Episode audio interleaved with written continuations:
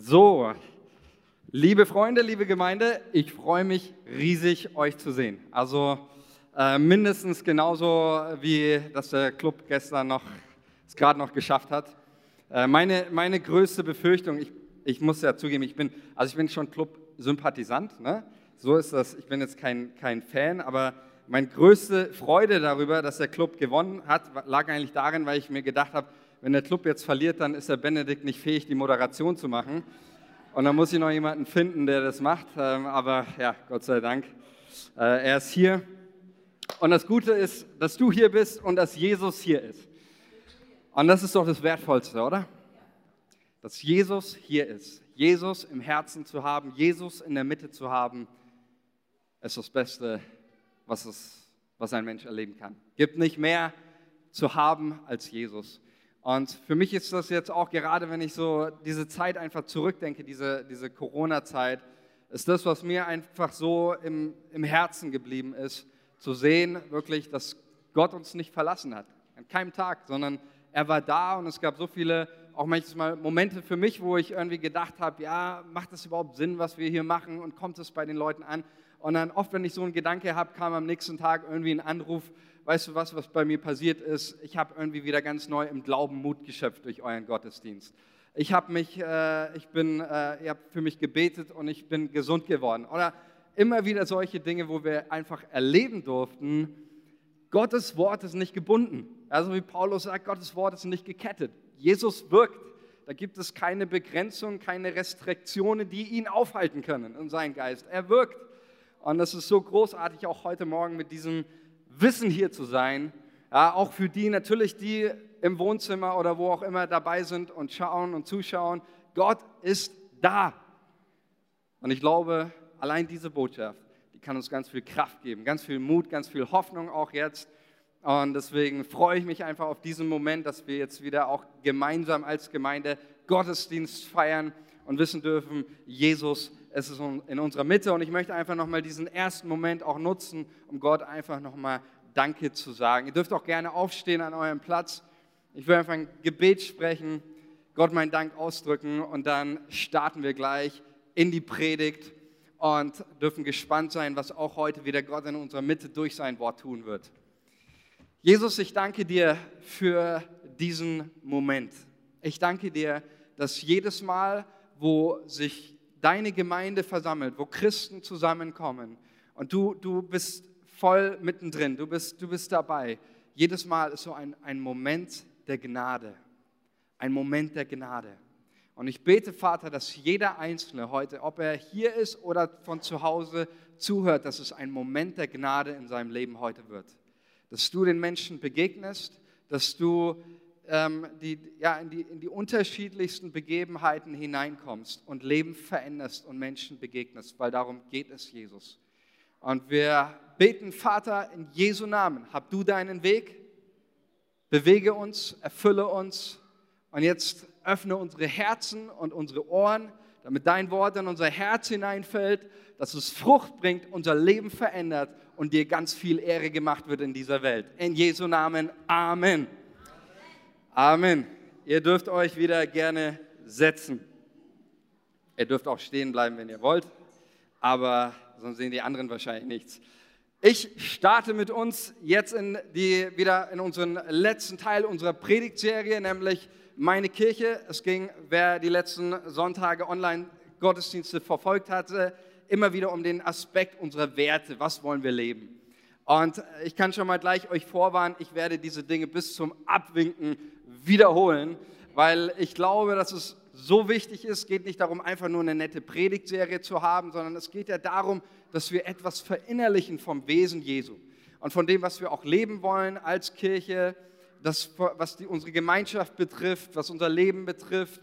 Und deswegen ging es immer wieder darum, deutlich zu machen, was macht uns aus, was wollen wir prägen, was, wie, wie sehen wir Jesus, was er tun möchte, auch in unserer Gemeinde.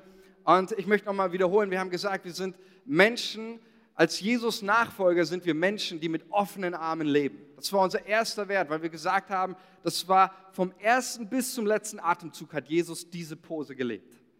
Bis zum Kreuz diese Pose gelebt. Er lebte vorbehaltlos mit offenen Armen. Dann haben wir gesehen, das, was, was Jesus ausmacht, ist auch das ganze Thema Großzügigkeit. Ja, inmitten einer Welt des Egoismus und der ganzen Slogans wie Geiz ist geil und unterm Strich zähle ich, wollen wir eines bekennen. Nein, es geht nicht um uns, es geht um andere. Es geht darum, dass wir großzügig leben, dass wir nicht geizig leben, sondern wir glauben, dass Großzügigkeit ein ganz wesentlicher Merkmal von Gottes Charakter ist. Dann der Aspekt von wir leben dienend, ähm, dass wir, wie wir uns als Gemeinde sehen, auch hier in unserer Nachbarschaft, in unserem Stadtteil. Dann der, der Aspekt, wir leben positiv. Ja, Henoch hat darüber richtig, richtig gut gepredigt und uns das nahegelegt, was es heißt, Menschen zu sein, die optimistisch sind, die an das, auf das Gute fokussiert sind, weil wir glauben an einen guten Gott. Amen. Wir glauben an einen Gott, der vollkommen gut ist. Und heute geht es um den Aspekt, wir leben mutig. Um den Wert, wir leben mutig. Jesus nachzufolgen heißt, mutig zu leben. Und ich habe manches Mal so den Eindruck, dass gerade dieser Aspekt manches Mal in unseren christlichen Kreisen etwas untergeht. Aber wir reden viel von Glaube, wir reden viel vom Frieden, wir reden viel von Vergebung. Aber ich würde mal sagen, ich glaube, dieser Wert mutig ist genauso wichtig wie der Wert Glaube. Er steht auf, auf einer Ebene. Danke für die Zustimmung. Denn, ich werde das gleich zeigen, Glaube ohne Mut gibt es in der Bibel nicht. Das gibt es nicht. Nenn mir eine Geschichte. Glaube ohne Mut gibt es in der Bibel nicht. Deswegen spricht auch die Bibel oft in einem einzigen Wort von Glaubensmut. Richtig. Sie spricht nicht, da ist der Glaube, da ist der Mut, sondern es ist immer beides. Es gehört beides zusammen. Glaubens, Glaubensmut ist ein, ein Wort. Und wir werden das, wir werden das äh, heute noch sehr, sehr ausführlich sehen. Aber ich glaube, egal mit welcher Person ich in der Bibel anfangen würde, ob das Abraham ist, hat Abraham Mut gebraucht, als er sein Land verlassen hat? Ich glaube schon. Ja, hat Mose Mut gebraucht, als Gott zu ihm gesagt hat, geh zum Pharao? Ich glaube ja. Also ich könnte so weitermachen mit Noah und den ganzen anderen. Ähm, und wir werden uns heute den Petrus anschauen. Wir werden uns heute den Petrus anschauen. Ihr alle kennt sie, ist eine klassische Geschichte, schon viele Predigten wahrscheinlich über die Geschichte gehört. Man kennt sie. Aber ich möchte sie heute unter dem Aspekt von mutig betrachten, nämlich die Geschichte ähm, ist ja sehr vielfältig überschrieben in den Bibelübersetzungen. Beim einen mit äh, der sinkende Petrus, äh, Matthäus 14, die Geschichte. Und ich möchte aus der Einheitsübersetzung ähm, mit euch vorlesen, diese Geschichte. Petrus geht auf dem See. Und äh, die Einheitsübersetzung hat für mich eigentlich den, schon den, den, wie sagt man, die, mit der Überschrift äh, sehr deutlich gemacht, um was es da geht. Nämlich in der Einheitsübersetzung steht es nicht hier, aber da heißt es sinngemäß, äh, die Offenbarung Jesu im Sturm. Ja, also Gott offenbart sich, in, offenbart sich Petrus und seinen Jüngern in diesem Sturm. Und ich steige mit euch in diesen Text ein und dann werde ich mit euch äh, ein paar Gedanken zu diesem Text äh, mit euch teilen. Matthäus 14, Vers 22. Wir lesen. Gleich darauf drängte er, also Jesus, die Jünger ins Boot zu steigen und an das andere Ufer vorauszufahren. Inzwischen wollte er die Leute nach Hause schicken. Nachdem er sie weggeschickt hatte, stieg er auf einen Berg, um für sich alleine zu beten. Als es Abend wurde, war er allein dort. Das Boot aber war schon viele Stadien von Land entfernt und wurde von den Wellen hin und her geworfen, denn sie hatten Gegenwind. In der vierten Nachtwache kam er zu ihnen. Er ging auf dem See. Als ihn die Jünger über den See kommen sahen, erschraken sie, weil sie meinten, es sei ein Gespenst und sie schrien vor Angst. Doch sogleich sprach Jesus zu ihnen und sagte, habt Vertrauen, ich bin es, fürchtet euch nicht. Petrus erwiderte ihm und sagte, Herr, wenn du es bist, so befiehl, dass ich auf dem Wasser zu dir komme. Jesus sagte, komm. Da stieg Petrus aus dem Boot und kam über das Wasser zu Jesus. Als er aber den heftigen Gegenwind bemerkte, bekam er Angst. Und als er begann unterzugehen, schrie er, Herr, rette mich! Jesus streckte sofort die Hand aus, ergriff ihn und sagte zu ihm, du Kleingläubiger, warum hast du gezweifelt? Und als sie in das Boot, ins Boot gestiegen waren, legte sich der Wind. Die Jünger im Boot aber fielen vor Jesus nieder und sagten, wahrhaftig, Gottes Sohn bist du. Erstmal bis hierhin. Es gibt ja manche Geschichten in der Bibel, die uns erzählt werden und man fragt sich, warum? Geht es ja auch manchmal so? Also irgendwie ist diese Geschichte einfach nur verrückt, oder? Ich meine, wir kennen sie wahrscheinlich, wer christlich aufgewachsen ist, hat sie jeden zweiten Sonntag in der Kinderstunde gehört. Ähm, aber wir denken uns irgendwie, was, was ist das für, für eine Geschichte? Äh, Petrus geht auf dem Wasser. Äh, wer schon mal in Israel war, schon mal jemand am See Genezareth von euch? Einige? Sehr schön. Ich war auch schon mal da mit meinem Bruder zusammen und wir haben uns diese Frage gestellt, meinst du, wir sollten es mal versuchen? Und äh, wir haben es versucht, der, der, der, der, Glaube war da, aber ähm, ja, die Schuhe waren nass. Also hat bei uns nicht so ganz funktioniert ähm, See Genezareth zu, zu laufen. Und wenn wir diese Geschichte hier lesen, dann denken wir uns auch irgendwie, irgendwie eine, irgendwie, ja, fast eine komische Geschichte. Ja? Ähm, Petrus, Petrus läuft auf dem Wasser, aber es geht in dieser Geschichte, vielleicht können wir nochmal den letzten Vers anblenden, wird sehr schön deutlich, um was es in dieser ganzen Geschichte geht. Es geht hier um ein zentrales Ereignis, nämlich um die Frage auch wieder, wer ist Jesus? Es geht hier um eine, eine wieder mit einer Kernaussage darum, dass es in dieser Geschichte darum geht, Jesus zu identifizieren. Wer ist Jesus? Und das finde ich ist eine richtig gute, richtig ermutigende Geschichte. Gott offenbart sich in den Stürmen des Lebens, in den, diesen Herausforderungen, in den Wellen. Gott offenbart sich. Und deswegen ist auch die erste Frage, die mir gekommen ist. Ja? Also wenn wir, wir mal einfach diese Geschichte durchgehen. Die, die Jesus schickt seine Jünger mit ähm, dem Boot schon mal voraus. Die Jünger sind auf dem, auf dem Schiff und auf einmal, es wird dunkel, die Nacht bricht ein und dann kommt ein großer Wind, große Wellen. Wer beim See Genezareth war, der weiß, es ist ein riesiger See, ist eigentlich mehr ein Meer als ein, als ein See.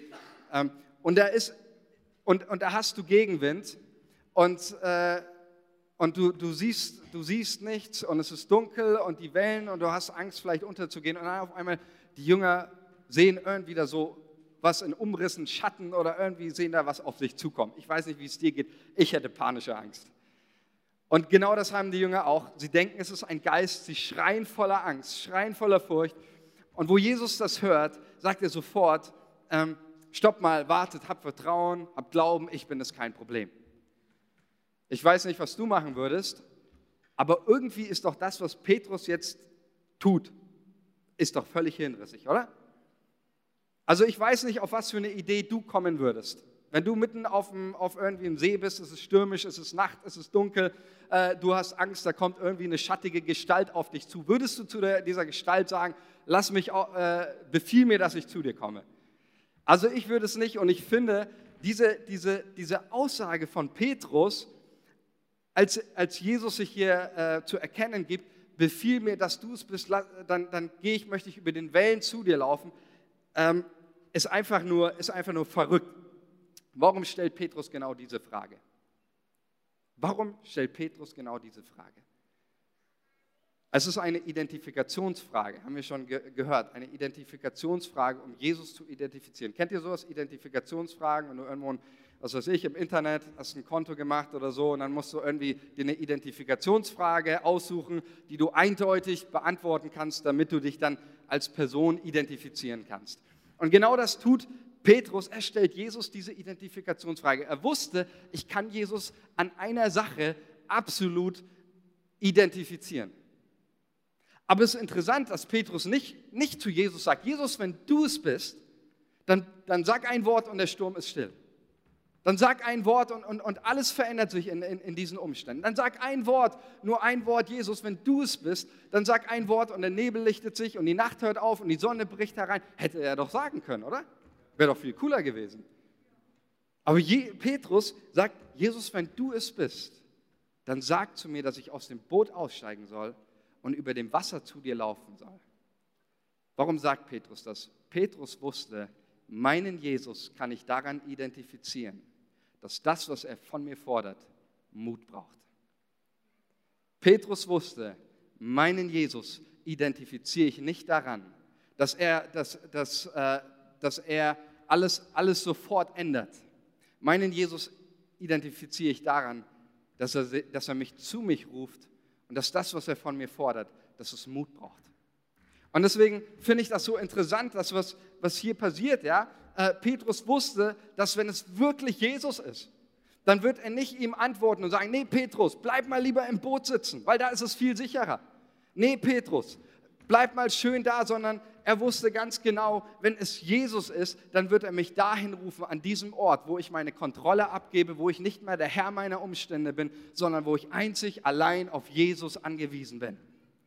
Das ist der Punkt. Und so identifiziert Petrus Jesus als den, der ihn in die Wellen und in, in dieses, äh, aus dem Boot herausruft. Und das ist mein erster Aspekt, auch den ich mit euch teilen möchte. Jesus nachzufolgen anhand dieser Geschichte, Jesus zu, zu erleben, heißt die Bereitschaft in sich zu tragen, die Komfortzone zu verlassen. Und das ist genau das, was Petrus hier an dieser Stelle tut. Er verlässt sein sicheres Boot, seine Komfortzone. Ich hab, ähm, möchte euch eine kleine Begebenheit erzählen, die ich erlebt hatte, als ich auf Berühr war, auf der Bibelschule. Und zwar gab es bei uns immer wieder auf der Bibelschule Glaubenstage. Das heißt, da wurden Leute von außen eingeladen, die zu uns äh, sprechen sollten über irgendein Thema. Und eines Mal, eines äh, Glaubens, so ein Glaubenstag war eingeladen Bill Wilson. Kennt jemand von euch Bill Wilson?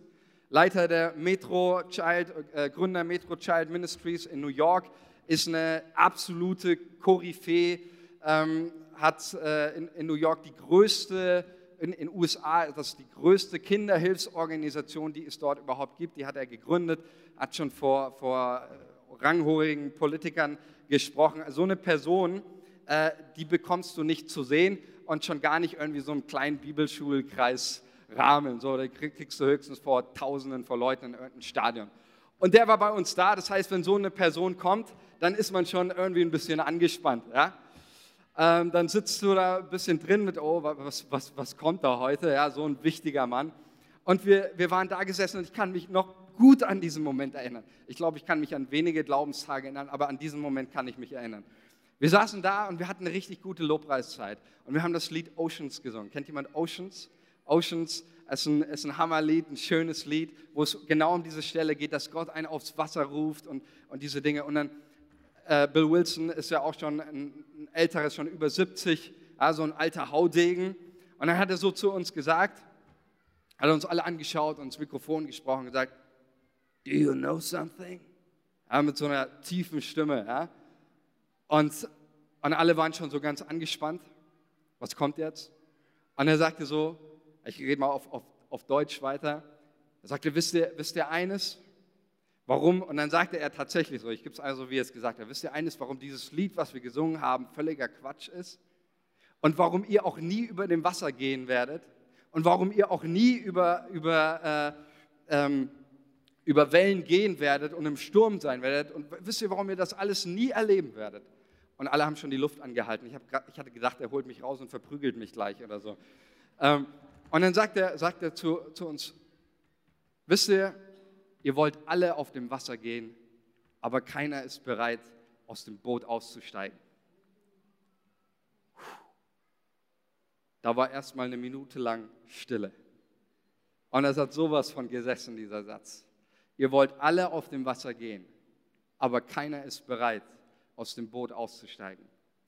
Und ich habe mir echt gedacht, das hat echt wehgetan. Das war echt ein richtiger, also es gibt manche Predigten, die sind wie eine Seelenmassage und manche Predigten, die fühlt sich an wie verprügelt danach. Ja? Also so eine war das, aber eine gute. Ja? Also das war richtig gut, weil er hat es auf den Punkt gebracht, weil es stimmt. Weil es genau das, das ist, er, hatte, er hat ja so recht irgendwie. Und es ist ja auch, wenn ich auf mein Leben schaue, manches Mal, wir wollen alle das großartige Leben, das Wunder, die, die, die tollen Dinge, aber wir sind oft nicht bereit, die Schritte zu gehen, die wirklich risikoreich sind. Und eigentlich habe ich mir gedacht, dass es eine Sache ist, die in der, in der Bibel ja, am, am laufenden Band vorkommt. Die, die am laufenden Band vorkommt, dass Gott beständig uns in, in, in unserer Nachfolge, aber auch in der Bibel, alle Charaktere ruft Gott immer aus einer Sicherheits- oder aus einer Komfortzone. Ja? Ich habe gar kein Mikro mehr in der Hand. Ich hab, äh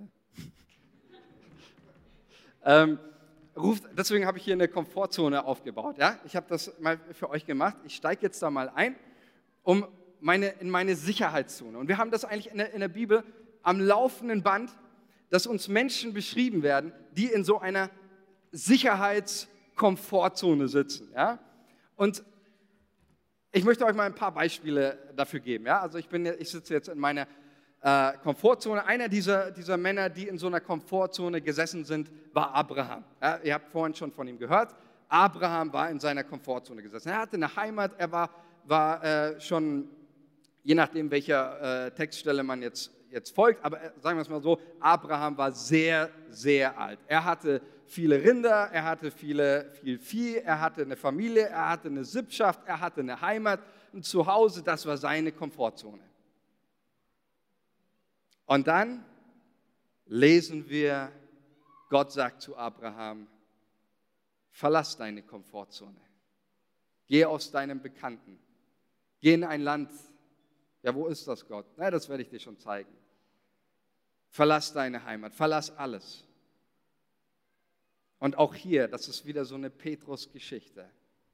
Gott fordert Abraham heraus, geh diesen Schritt aus seiner Komfortzone. Und ich meine, ich, ich denke mir so, wie muss sich das für Abraham angehört haben? Als Gott zu ihm gesagt hat, Abraham, ich werde dich reich segnen. Ich werde deine Nachkommen machen, so reich wie die, wie die Sterne am Himmel. Und ich will dich segnen und in dir werden alle Völker gesegnet. Ja, Abraham ist aufgestanden und wahrscheinlich jeder von uns, ja, Halleluja, der Herr segnet uns, er hat Großes verheißen, Gutes, Amen, super. Aber es hört sich nicht mehr so toll an, als es dann heißt, ja, Abraham, verlass deine Komfortzone. Wir lieben die Verheißung. Wir lieben die Texte darüber, über den Segen und über, über das Gute und über das, was Gott tut, aber wir mögen nicht das Reden über das Verlassen von Komfort. Das mögen wir nicht. Das gefällt uns nicht. Eine andere Person sitzt auch da, bekommt auch eine richtig, richtig starke Verheißung, nämlich, dass er eines Tages mächtigster Mann in Ägypten ist und dass seine ganzen Brüder sich vor ihm verbeugen werden. Krass, oder? Wer war das? Josef sitzt auch da in seiner Komfortzone, ist das Nesthäkchen, Liebling vom Papi. Ey, der hat es richtig gut gehabt. Bei Josef war das etwas unfreiwilliger. Aber meint ihr, Josef wäre diesen Weg gegangen, hätte er gewusst, was dieser Zu dem mächtigsten Mann, dieser Weg dorthin, was das bedeutet für sein Leben? Auch Josef musste seine Komfortzone verlassen. Wie gesagt, nicht freiwillig, aber auch er hat sein Nest verlassen. Auch er hat das Bekannte verlassen. Oder dann ist natürlich auch eines der, der, der klassischsten Beispiele, das Volk Israel. 430 Jahre lang Knechtschaft, Ziegel brennen. Ja, das ist, das ist kein, keine Art zu leben. Und dann kommt jemand und sagt, hier hat Gott etwas verheißen. Gott hat etwas verheißen, ein, ein Land, in dem Milch und Honig fließen. Ein, ein Land, in dem, es, in dem es so viel zu holen gibt. Da, da wartet ein Land äh, auf euch ähm, und in diesem Land ist die Verheißung, ist der Segen, da wird, wird Gott euch, euch segnen. Hört sich richtig gut an, oder? Jeder von uns wäre wieder aufgestanden. Ja, wir sind dabei. Neues Land, neues Territorium, super. Aber als es dann wieder heißt, das Alte verlassen, oh, das ist schon wieder anstrengend, oder? Und wir müssen mal denken, 400 Jahre sind echt, echt eine lange, eine lange Zeit. Ja, wenn du da ein kleines Kind gefragt hast, ja, was machst du da? Ja, ich brenne Ziegel. Ja, warum? Ja, hat mein Papa schon gemacht. Und mein Opa auch. Und der Uropa auch. Und der Ururopa auch. Und Ururopa auch schon. Ja, also, das, und, und, und Gott sagt zum Volk, wenn du in das neue Land kommen willst, dann musst du das machen. Und auch da lesen wir wieder diese, diese ja, wie soll ich sagen, diese, man, das Volk, das, das nicht gehen will. Und wenn wir mal ganz ehrlich sind, wenn wir mal ganz, ganz ehrlich sind, es hat sich ja eigentlich auch nichts verändert, oder? Und ich sage das, mal, sag das mal ganz, ganz liebevoll. Ich sage es liebevoll, weil ich, weil ich die Gemeinde Jesu liebe, weil ich, äh, weil ich das Reich Gottes liebe. Ähm, aber es hat sich, wir sind manches Mal genauso. Und ich schließe mich da voll mit ein. Wir lieben den Gedanken von, von, von Erfolg. Wir lieben den Gedanken von, von Wunder. Wir lieben den Gedanken von Gottes mächtigen Wirken. Wir lieben den Gedanken von, von Veränderung, ja, weil es muss sich ja was verändern. Es darf ja nicht so bleiben, wie es ist. Wir lieben all diese Gedanken, aber wir lieben nicht diesen Schritt aus unserer Komfortzone. Den hassen wir. Und da bin ich ganz ehrlich, niemand von uns mag, mag Veränderung. Nein, mag niemand, niemand mag Veränderung, auch nicht ich. Veränderung ist, ist, ist mühsam. Es ist immer dieses, man hat sich gerade so bequem gemacht in, in, in, seinem, in seinem Stuhl und dann fordert Gott einen heraus, Schritte zu gehen und die Komfortzone äh, zu verlassen. Und ich finde es richtig interessant. Ich, ich unterhalte mich auch äh, mit, mit anderen Pastoren, äh, die mir immer wieder das so bestätigt haben, dass, dass zum Beispiel, im, wenn, sie, wenn sie irgendwo hinkamen in eine Gemeinde und gepredigt haben und viele Leute gesagt haben, ja, wir wollen Veränderung, wir wollen, dass es vorangeht. Aber wenn die Leute auf einmal merken, wie, warte mal, der Pastor hat ja gar nicht von der Veränderung der anderen gesprochen, Veränderung hat ja was mit mir zu tun. Ah nee, das ist jetzt nicht so toll, oder? Ich habe immer gedacht, die Veränderung muss, die fängt auch bei den anderen an, oder? Sollen wir die, die, die anderen, die sich eigentlich verändern müssen. Aber nein, das ist, was die Bibel sagt. Veränderung beginnt bei mir selber. Und das ist, mein, wo ich mein, mein ganzes Leben herausgefordert bin, wenn ich, wenn ich die Bibel lese, diesen, diesen Schritt immer wieder, wieder zu gehen. Und ich glaube, wenn wir mal ehrlich sind, wisst ihr, das hat auch nichts, ich habe das von manchen Leuten gehört, manche Leute meinen, äh, das hat was mit dem Alter zu tun, wenn man älter wird, dann kann man nicht mehr so sich verändern. Das stimmt nicht. Ja? Also ich habe ich hab zwei kleine Kinder, ich war mit denen in, im Urlaub und wer zwei kleine Kinder hat, der weiß, kleine Kinder lieben alles, nur keine Veränderung. Ja? Äh, die haben zu Hause, mich hat jemand gefragt, wir waren jetzt im Urlaub, hat mich gefragt, und was schön? Ich sagte, ja, es war schön stressig. Ja, zu Hause, da haben die Kinder alles, da haben sie ihren Rhythmus, die wissen, wann sie schlafen gehen müssen, die, die haben ihr Spielzeug, die haben ihre sichere Umgebung und dann geht man irgendwo anders hin und nichts ist mehr, wie, wie es war und die Kinder schlafen nicht mehr und äh, sie quengeln noch und wo ist mein Spielzeug und wo ist mein Bett und wo ist mein, mein, mein Platz. Ja, also Veränderung hat nichts mit dem Alter zu tun. Wir alle, wir träumen uns gegen Veränderung. Wir alle, wir mögen es nicht, die Komfortzone verlassen das Bekannte, die Safety, die Sicherheitszone. Und genau das ist das auch, was bei Petrus geschieht. Jesus ruft ihn aus seiner Sicherheitszone, denn das Boot war dem Petrus seine Komfortzone. Das Boot, Petrus war Fischer, der kannte das, der wusste, hier war er zu Hause, hier hatte er die Kontrolle, hier hatte er die Macht, hier war er der Boss. Ja? Aber als Jesus ihn aus seiner Komfortzone ruft und sagt, Petrus, komm raus. Da musste er eines feststellen, dass er dort draußen nicht mehr sein eigener Herr war, sondern dass er ganz auf Jesus angewiesen war. Und das ist eigentlich die Kernaussage bei all diesen biblischen Geschichten, die ich gerade genannt habe und auch bei den Geschichten von Petrus. Die Kernaussage ist die, das Leben mit Gott beginnt da, wo deine Komfortzone endet. Das Leben mit Gott beginnt da, wo deine Komfortzone endet.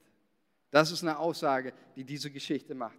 Und ich glaube, es ist so wichtig, immer wieder auch, dass wir als, als Christen, als Jesus-Nachfolger in uns diese Bereitschaft tragen, out of the box zu denken und auch out of the box zu gehen.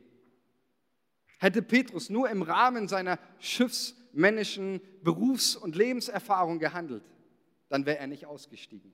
Dann wäre er in seinem Boot geblieben. Aber Petrus konnte über den Tellerrand denken. Und ich glaube, es ist eine ganz wichtige, wichtige äh, Sache, die wir lernen müssen. Ich möchte mal ein Beispiel von mir erzählen, wo es mir in meinem Leben genauso ging und dieses Erlebnis hat mich sehr geprägt. Ich war auch in so einer, in so einer äh, Komfortzone drinnen und es war, an, ich weiß nicht mehr, war, ist schon echt ein paar Jahre her, es war in, in, hier in Nürnberg, ein Jugendgottesdienst. Ich hatte gepredigt, oder ich glaube in, in Fürth, ist ja auch völlig egal, war ein Jugendgottesdienst, ich hatte dort gepredigt und wir hatten einen richtig starken Gottesdienst. Und äh, wir haben viele, viele gute Dinge gesehen. Menschen haben ihr Leben Jesus gegeben, haben sich entschieden.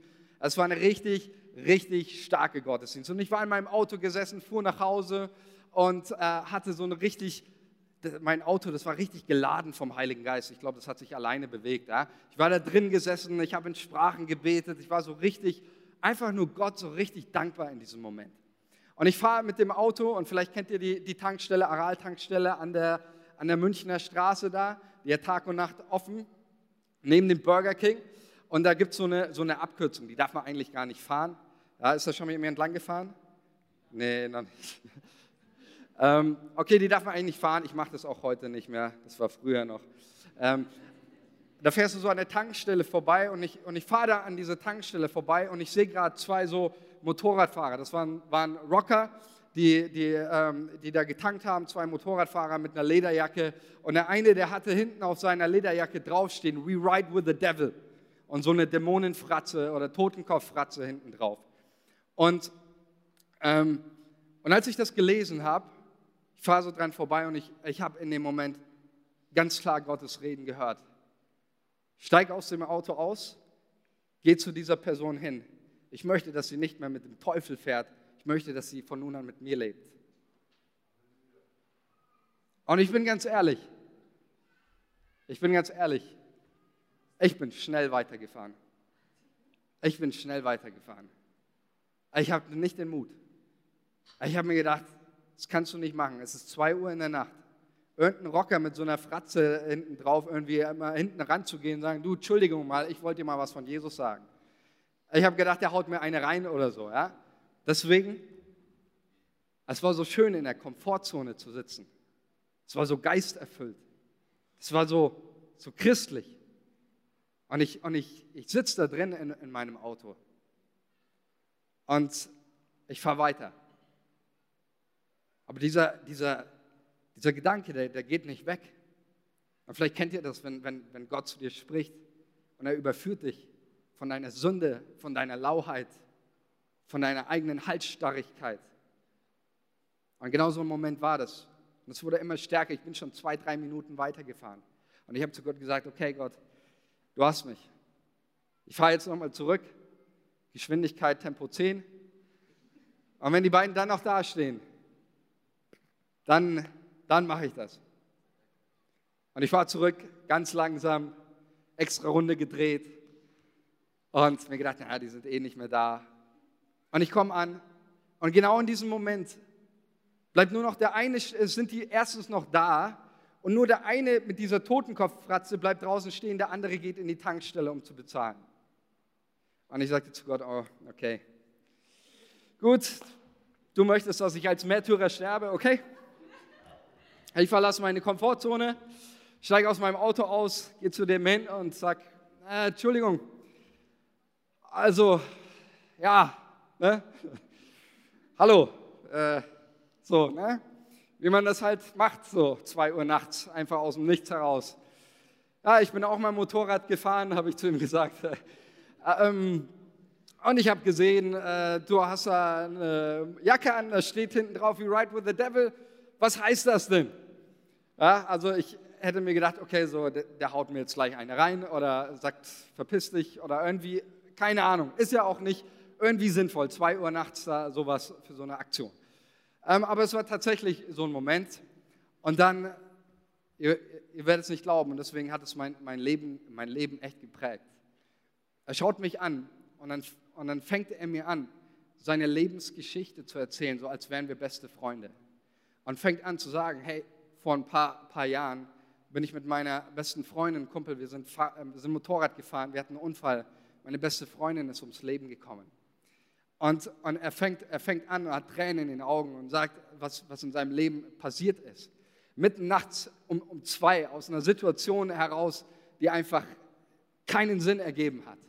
Und ich habe dann irgendwann habe ich zu ihm klar herausgesprochen, wo ich, wo ich etwas sicherer war und gemerkt habe, Gott ist wirklich hier in diesem Moment.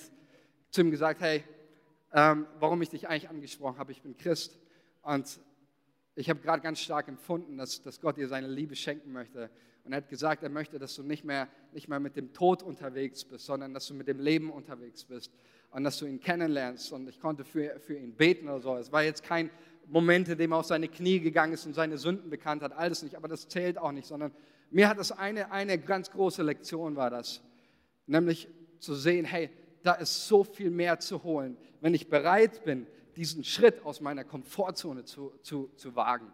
Und klar, ich hätte in meiner Komfortzone bleiben können und, und hätte weiter in Sprachen beten können und hätte weiter den Herrn danken können und, und in dieser, dieser Blase sein. Aber ich glaube, das ist, das ist das Entscheidende, dass Gott uns immer wieder herausfordert, diesen, diesen Schritt zu gehen und, und aus der Komfortzone herauszutreten.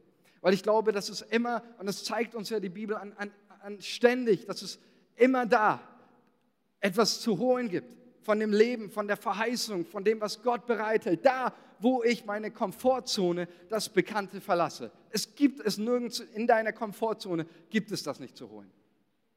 Und deswegen möchte ich dich ermutigen, möchte ich dich heute ganz persönlich fragen, was ist deine Komfortzone?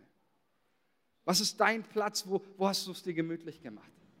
Was sind die, die Systeme, in denen bist du schon, schon jahrelang vielleicht Denkmuster oder, oder irgendwelche Verhaltensstrukturen? Wo, wo bist du drinnen?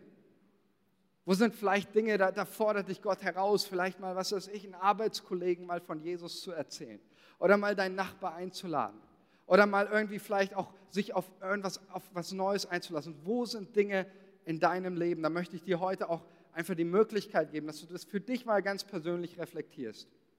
Wo sind Dinge, da sagt Gott zu dir, komm heraus. Ich habe was für dich. Ich möchte dich beschenken. Ich möchte dich segnen. Ich möchte dir Großartiges geben. Komm mal heraus, mach mal, trau mal diesen, diesen, mutigen, diesen mutigen Schritt. Und manches Mal, ich habe das so, so, festgestellt, auch gerade bei uns Christen, aber vielleicht ist es auch so ein deutsches Ding, so dieses Sicherheitsdenken. Und ich möchte mal hier etwas, etwas klarstellen. Manches Mal ist so unsere größte Befürchtung, aber was ist, wenn ich diesen Schritt tue? Ja, und den hatte ich ja auch. Und ich will einfach das nur zur Wahrheit, zur Wahrheit nur ganz kurz nebenbei sagen. Es gibt genügend Momente, da war ich in meiner Komfortzone, ich habe den Schritt nicht gemacht. Es gab genügend Momente in meinem Leben, da hat Gott gesagt, tu das. Und ich war drin gesessen und ich habe mich von der Angst leiten lassen. Diese Momente gibt es unzählige in meinem Leben. Aber das, was ich, was ich uns, uns fragen möchte, ist, wo war ich gerade stehen geblieben davor?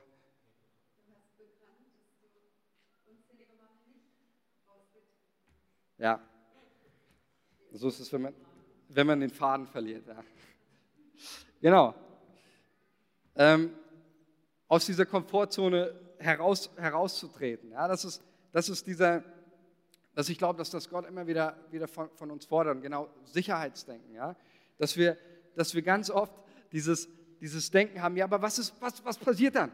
Ja, was, was ich auch hatte und was Petrus und wahrscheinlich die anderen auch hatten. Ja, was ist, wenn du rausgehst, diesen Schritt und was, wenn du untergehst dabei?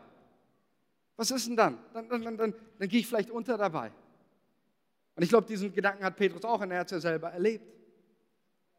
Und ich möchte mal eines ganz klar sagen. Ich weiß, und das ist ein hoher Anspruch, und den lege ich an mich selber. In unserem Leben als Christen ist nicht die Sicherheit das erste Ziel, sondern die Ehre Gottes. Es ist nicht die Sicherheit das erste Ziel, sondern die Ehre Gottes. Ja, ich glaube ganz, ganz fest daran, dass Sicherheit, Gesundheit und all diese Dinge ganz hoch bei Gott angesiedelt sind und auch in unserem Leben angesiedelt sein sollten. Aber das höchste Ziel unseres Lebens ist die Ehre Gottes und es nach seinem Willen zu leben. Und deswegen glaube ich, ist es so wichtig. Und muss ich mich das selber auch immer wieder fragen, trage ich in mir diese Bereitschaft auch zur Veränderung? Ja, wenn Gott mich rufen würde und sagen würde, Manuel, kündige deinen, deinen Mietvertrag, nimm deine Frau, deine Kinder, geh nach Usbekistan und gründe deine Gemeinde. Ich bin mal ganz, ganz vorsichtig. Ich hoffe, dass der Herr das nicht tut in der letzten Zeit. Ja? Man soll ja darüber eigentlich nicht reden, was, aber äh, ich kann nur beten, Herr Jesus, ich bete zumindest, dass ich in mir diese Bereitschaft trage, es dann zu tun. Dass ich bereit bin, auch, auch das Bekannte, das, was mir, was mir Heimat ist, das auch zu verlassen, weil das ist ja auch laut Hebräer 13, 14, glaube ich, ist es, macht das ja unsere Identität aus. Wir haben hier kein Bürgerrecht. Wir haben hier keine bleibende Stadt. Unser einziges Bürgerrecht ist im Himmel. Das ist die, die Heimat, auf die wir hinsteuern. Da haben wir unsere Sicherheitszone, da haben wir unsere Komfortzone. Aber solange wir hier auf dieser Welt sind, glaube ich, ist es wichtig in unserem Leben, mutige Schritte zu gehen. es ist wichtig als Gemeinde mutige Schritte zu gehen, neue Wege zu gehen, persönlich auch für dich in deinem Leben. Und ich möchte, möchte jetzt hier aufhören. Ich hatte eigentlich noch zwei Seiten, aber das langt für heute. Ähm, ich möchte, äh, das Lobpreisteam darf jetzt auch schon mal auf die Bühne kommen, sofern ihr noch hier ähm,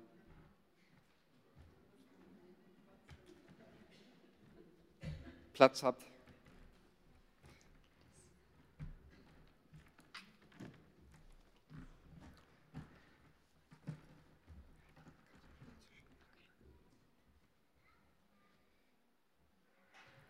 Genau, ich denke, es ist meine, meine Aussage ist klar rübergekommen. Und ich möchte einfach diesen, diesen Moment der Reaktion jetzt auch noch geben, dass du einfach persönlich darüber nachdenkst, wo, wo ist deine, deine Komfortzone? Wo sind die Dinge, da, da fordert Gott dich heraus.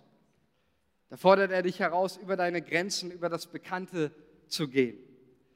Und ich glaube, dass auch immer wieder, auch in unserem Alltag, ich kenne das ja auch, sind genau diese Momente in unserem Leben da wo wir ständig herausgefordert werden eigentlich, und ich kenne es selber, wo wir uns auch immer wieder widersetzen, weil wir den Komfort lieben, weil ich den Komfort liebe, weil ich meine Sicherheitszone liebe und weil ich auch keine, weil ich ein Mensch bin, der das Beständige liebt. Ich glaube, das ist in jedem von uns verankert.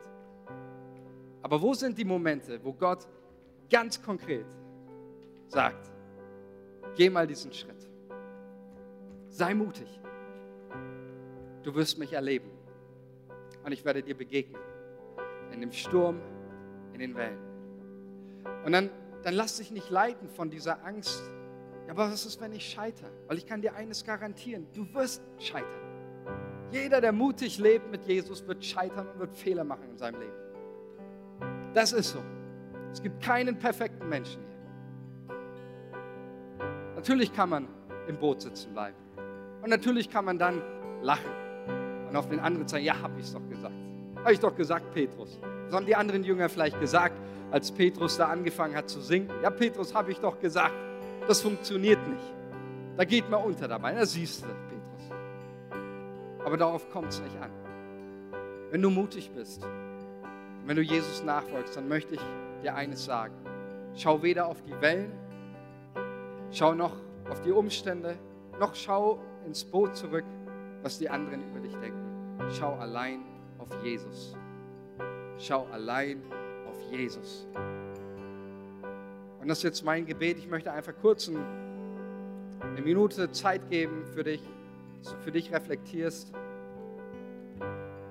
Vielleicht zeigt dir der Heilige Geist auch jetzt ganz klar Momente, wo Gott dich herausfordert, Schritte zu gehen, die du noch nie gegangen bist, deine Komfortzone zu verlassen Geist Gottes spricht jetzt zu dir.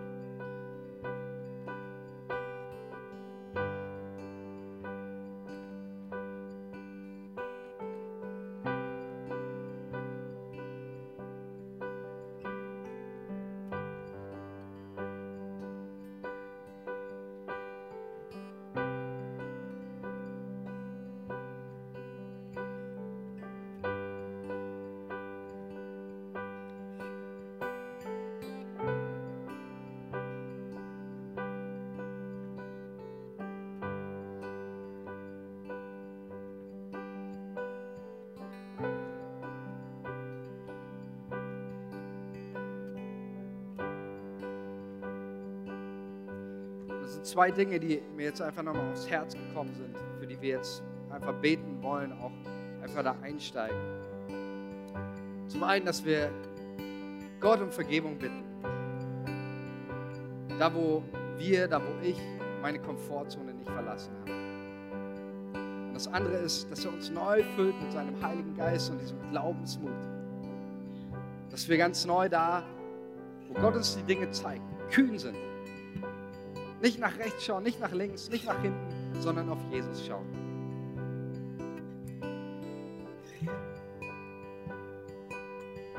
Herr Jesus, ich danke dir, Herr, dass du inmitten deiner Gemeinde bist und dass du inmitten deiner Gemeinde wohnst. Herr Jesus, ich danke dir für deine Liebe. Dass du uns in deine Nähe rufst und dass in dir alles ist, was wir zum Leben brauchen. Alles. Und Herr, ich bitte dich um Vergebung für, für meine Schuld, für mein Versagen, für meine Lauheit. Wo ich nicht gegangen bin, als du gesagt hast, geh. Wo ich diskutiert habe, wo ich mich versteckt habe in meiner Angst. Und ich bete, Vater, dass du uns neue Chancen, auch in der kommenden Woche, dass du uns so Petrus-Momente ermöglicht. Ich weiß, es ist ein gefährliches Gebet. Das gefällt mir auch nicht, wenn ich ehrlich bin. Aber ich bete, Herr, dass du uns diese Momente eröffnest, in denen wir dir begegnen können, auch in den Stürmen. Und ich bete, Herr, um ein neues Maß an Glaubensmut durch deinen Heiligen Geist, Herr, in unserem Leben und in dieser Gemeinde. Bete dich um, um eine Fülle an Mut, wenn es darum geht, deine Ehre bekannt zu machen. Dass du uns eine Fülle an Mut schenkst, wenn es darum geht, deinen Auftrag wahrzunehmen. Eine Fülle an Mut, wenn es darum geht, Jesus, dir zu folgen und dich zu bekennen, egal wo wir sind. Ich bete, komm, Heiliger Geist, richte unsere, unsere Herzen, unsere Augen auf Jesus, dass wir in dem Sturm und in diesen Situationen nur auf Jesus schauen und nur ihn sehen.